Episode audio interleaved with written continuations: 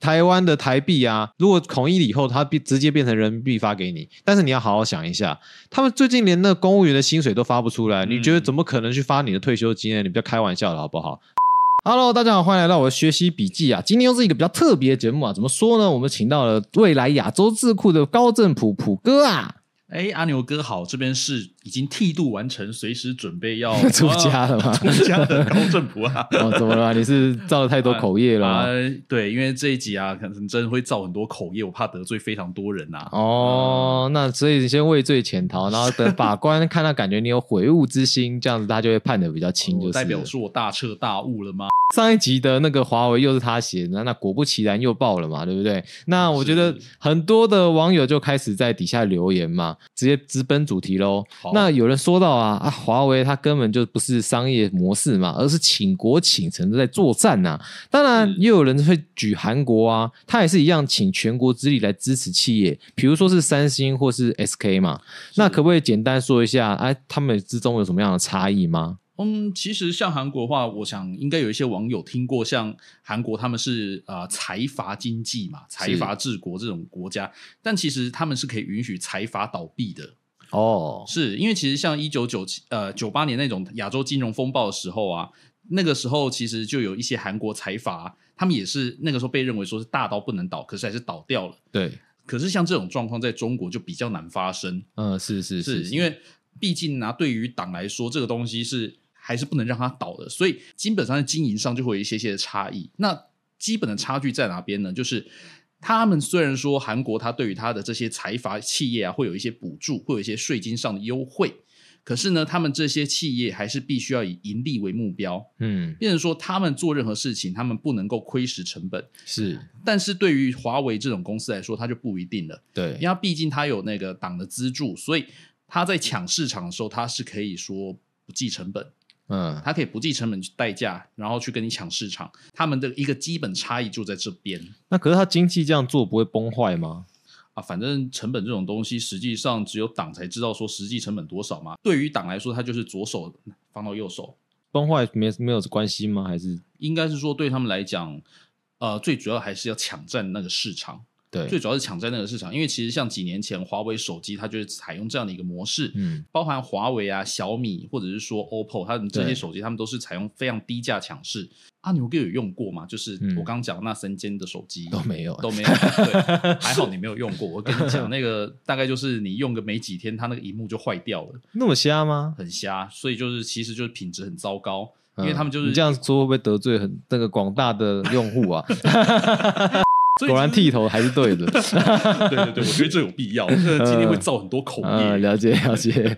那他们一直用低价抢市、低价抢市、低价抢市，其实会造成国内的一个恶性循环，会不会啊？是因为造成恶性循环的。对啊，因为你一直低价抢市，那如果国内的企业要跟你竞争的话，它就只能更低嘛，然后造成国内的薪资会停滞不前，所以应该会变成很巨大的一个恶性循环吧？对不对？是啊，呃，因为其实他们以前就有发生过，就是完全无视成本，然后拼命去抢市场这种状况了。对，所以其实对于党来说，如果没有人民币，那他们就印粮票这样就好了。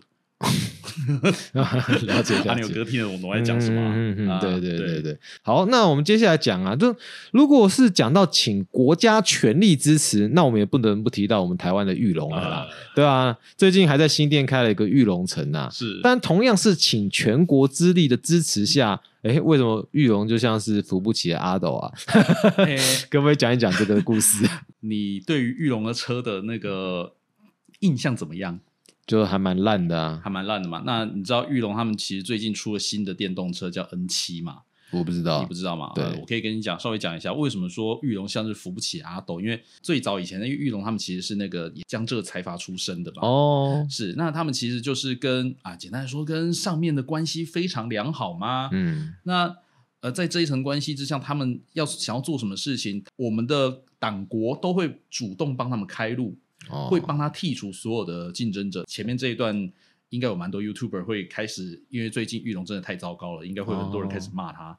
好，那关于因为他会主动帮忙剔除这些前面的竞争者，包含像呃，我们现在大家知道一些和泰汽车是当时是玉龙最主要竞争者之一，然后还有包含像那个光阳跟三洋这两家，嗯，他们其实那个时候也有想要进那个进入那个汽车产业。但是呢都被玉龙挡在门外吗？挡在门外，对，嗯嗯嗯，变成说他们其他几届想要进入是完全没办法的。，对，那在这样的一个过度保护的状况之下，换作是你阿牛哥，你觉得这样的一间保护的非常好的一个企业啊，它会有所成长吗？不会啊，我记得好像去年还是什么时候，他一台车都没有卖出去，销往国外了。他好像写了一个企划销往国外，但一台车都没有卖出去。我记得是这样子。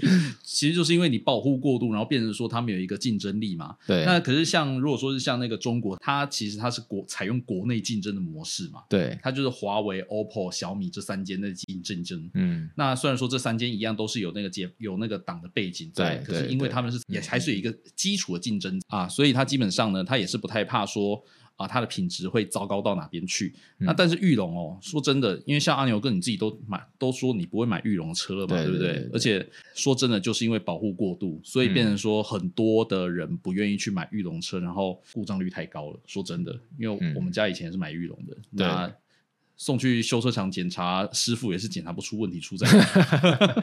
那这个有办法解决吗？哎，说真的啊，我他这政商关系怎么一路好到现在啊？太钱太多了，是不是？钱真的太多了，因为讲真的，他钱钱就是非常多，然后他可能也养了非常多的人去考那个公务员啊，就帮他一路开开一路开绿灯，对。对然后就变成说，因为他自己也有养一大堆的那个上下游产业嘛，对，那变成说，他今天如果说要处理玉龙的话，他也必须要去处理他上下游产业啦。嗯，嗯。那就现在就变成一个很麻烦的状况，就是说，我们可能会需要有其他的国产车进入市场来跟他竞争，但是我进不去们也需要对很难，我们就必须要去顾虑到它玉龙这些上下游产业，因为这可能牵扯到很多人的就业机会，企业大到不能倒了。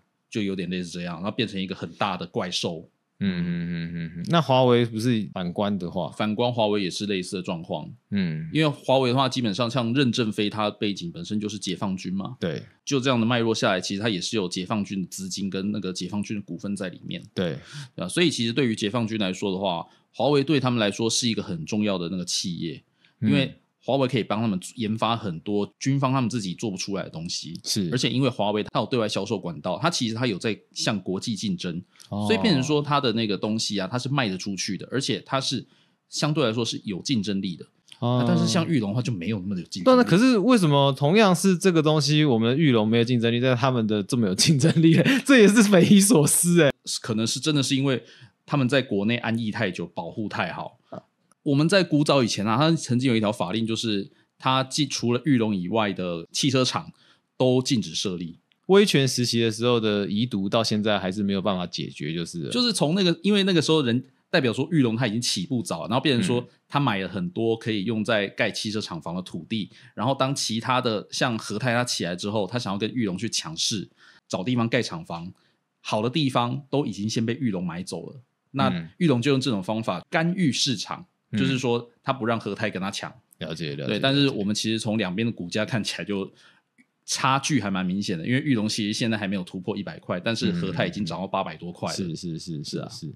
好，那其实这个问题应该是很难被解决跟处理的。。对，那我们就跳到下一题，搞不好有其他观众会帮我们补充，他他他有一个更好的一个解决方式。那接着我们有提到啊，有几家科技厂在协助中共制造晶片，是不是可以推断之后会被拿来当做中共瞄准台湾的飞弹上面来使用呢？那为什么台湾人要帮助华为做这些可以用在战争武器上面的晶片呢、啊？你是怎么看的呢？嗯，其实像以台，我觉得啊，因为这就是生长在民主国家的人的一个特点，就是他们会认为说他们只是去找工作，是那可能华为开出的薪资条件还不错，他们并不知道说他们工作的这些产品啊，是。会最后被用到战争上面，因哦。为，相对来说就是。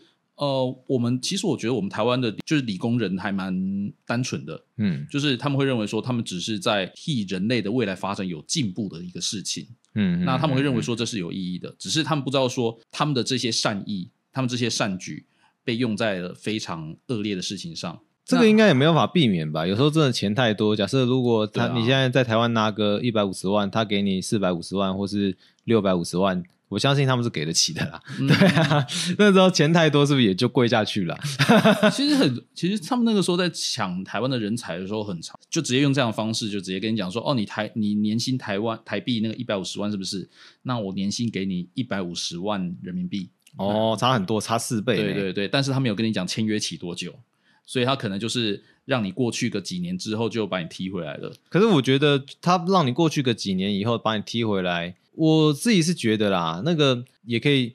慢慢摸，慢慢摸摸个几年啊，还是不行吗？哦，他其实很多都是直接跟你学技术嘛。对啊，我的意思是说，你那个技术几年，我就分了再再再分久一点啊，没差吗？哦，不不，他们通常都是想要比较，以我们以前听过的一些鬼故事啊，大概都是他们会比较想要速成，速成哦，对他们会想要速成，然后因为对他们来讲。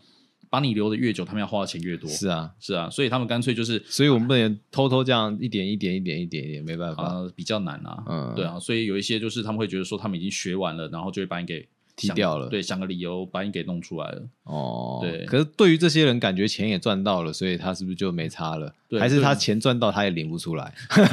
有可能啊，因为其实像我们都知道，说那个中国大陆它是一个有外汇管制的国家嘛。对啊，对啊。然后钱要弄出来，其实都要用很多很奇怪的方式。对，嗯。所以其实搞不好他们这些钱赚到了，但是弄拿不出来。对，那其实也没屁用啊。是啊，对啊。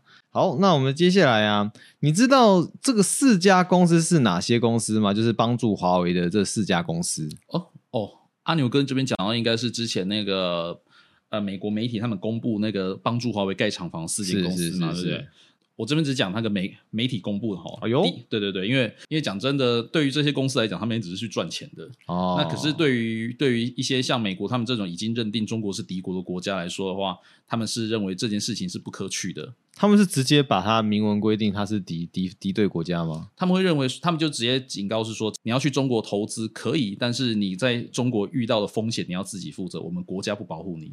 那么扯哦，对，因为像这个前阵子那个中国反间谍法出来之后啊，像阿牛哥，我们不是有遇到一些日本人说，日本人每年在中国遇到那个被反间谍法逮捕的人就很多。对，那其实美国他们也会怕这样的事情，所以他们其实就有跟这些想要去中国投资的公司直接讲了，就是你要去的话，你。可以，但是我们就不保证你的安全了。了解，是是是。那其实像这像那个什么，像他这四间公司嘛，他因为他是协助盖厂房的嘛。对。那这边的话就是那个细点名喽，点名喽。对对对。没有没有没有，我们只是按照媒体公布的，好不好？我们没有。来，我们先看一下，那个就是细科宏盛嘛，然后亚翔工程、崇越科技跟汉唐集成。那其实像这四间公司，虽然说是被那个美国媒体点名啊，但是其实宏盛跟亚翔没有公开回应嘛。嗯嗯。然后像崇越科技，他就表示他其实说他只是帮那个华为的子公司处理那个废水。哦。对，因为像半导体废水这种东西，其实要处理起来蛮麻烦的嘛。对对对。对，那汉唐集成是回应说，他们的公司有负责协助深圳那个国有低润厂翻新内装。然后已经开始施工了。不过，其实我觉得像这种公司，因为基本上对他们来讲，他们就是去赚钱，对，也不会太 care 其他状况。哦，特别是说我们这种做反攻频道的，我们会有很明确的敌我意识。但是像他们来说，他们就觉得，哦，我就只是去赚钱啊，为什么要我赚钱？虽然说媒体只有点名四家啦，然后还有是有一些媒体人说，其实目前在中国大陆那边协助华为的台湾工程师啊，也有几百位。几百位哦，对，几百位。那我怎么记得是三四千位啊？那个阿牛哥，那是你讲的，不是我讲的。PTT 科技版应该会有啦，对，应该上面会有一些相关资料嘛。了解，了解，对对对。所以你是知道，所以不敢讲就是了。啊，那我我已经我已经剃度了，我潜心的。对，哦，怕被按门铃了。好，那放过你吧。所以我们可以说，其实美国封锁中国晶片最大破口是台湾，对吗？那我们会不会有相对应的防治手段呢？协助制造晶片，这个是不是可以算是知底啊？呃，其实像美国他们在处理这一块方面呢，他们以法律是限制企业呃来去中国投资，但实际上他们的操作手段是这样子哦，因为美国他们的企业要。去外国投资，他们其实必须要经过美国政府的核准跟申请，嗯，才可以，因为他毕竟是要把钱拿出去国外，嗯嗯然后那对于一个国家来说，当然不希望说他自己国内的钱变少嘛，嗯，台湾如果说以目前要方式要处理这一块，还是会有一点点困难。为什么？因为台湾其实目前跟中国大陆的那个呃进出口贸易啊，呃占比大概还有百分之二十二，刚刚从进出口网站上面看到的，了解了解，对，然后再就是说。其实比较麻烦，就是因为我们对中国的那个进出口贸易啊依赖度，也不是说依赖度，是它那个品相里面电子产品类的那个比例最高，将近百分之七十是电子类产品。所以，我们如果说我们真的想要去禁止这一类的话，我们可能要先想办法去说服这些厂商为什么不能卖给中国。比较理想方式就是政府想办法让这些厂商可以找到其他出路嘛？，对找到其他卖他们产品的地方，嗯这样是比较好的，也比较快。对，但是我自己是觉得，应该我们自己的人也会想要办法分散风险啦。因为其实台湾跟韩国或者是中国他们不太一样是，其实台湾是不太管这个中小企业的，啊，对，所以其实很多他们都很多时候其实中小企业他们自己要想办法去分散这些风险。对啊，总统也都讲了嘛。是啊，啊，墙内的小粉红对美国的禁令啊，都认为啊，限制反而让中国让中共变得更强啊。那从过去只能参与组装代工，到现在掌握了整条半导体产业链了。那关于这一点，你有什么看法、啊？让他们变更强啊，我会有一点抱持一点怀疑的态度，因为其实确实他们是有办法去掌握自己的整条产业链的。对，对，因为但是他们可能还是会落后其他国家好几个世代。哦，是我自己个人觉得啊，应该给予鼓励。嗯，对，因为基本上呢，他们确实是想办法让自己中国人民再站起来了。对对对，对因为但是呢，另外一个问题是说，好，它产出了这些落后别人好几个世代的产品，它要卖到哪边去？是不是可以卖给一些就是贫穷国家、啊？他们现在就是这样想啊，对啊，但是应该也拿不回什么成本呐、啊。很难啦。其实就是变成回到我们刚刚讲到一个问题，就是为什么华为它可以低价强势？因为它可能有那个政府补助嘛。对，对，那它落后好几个世代，这些产品它可以卖到哪边？非洲国家会很乐意接受，因为像那个华为，他们其实主要是投资在非洲基那个础工业基础工业跟那个通讯。呃，现在非洲最流行的手机是华为的啊，是，所以其实他们就是可以把这些东西卖给非洲人。嗯嗯，当然也不是说看不起他们，因为毕竟啊，像 iPhone 那种东西，其实相对来说比较高价。我们也很清楚看到，就是说 Mate 六十推出来了，可是中国人还是比较喜欢 iPhone。啊，对对对对对对对，因为 Mate 六十其实也太贵了，说实话。因为我好，因为阿牛哥你自己也在用那个 iPhone 嘛，对不对？对啊那你也知道说，其实两个品质就就有差。那有一部影片就是华为它 Mate 六十它更新过后，嗯一直出现那个遥遥领先遥遥的领先。对啊，苹果有出现过这种奇怪的故障吗？没有，他还有影片教苹果怎么用遥遥领先的这这这这个影片啊，他们对于这个感觉蛮自豪的，对对对对对对，虽然说中国科技业啦，对。还落后好几个世代，嗯，然后他们一直在说他们有办法达到一个超英赶美的目标嘛，对不对？嗯嗯但是这有一个前提，就是其他国家也必须要停滞不前呐、嗯嗯，所以嗯嗯。对于中国来说，他们嗯，虽然说小粉红很自豪他们的科技能力啊，但是他们要用什么方法去让其他国家停滞不前？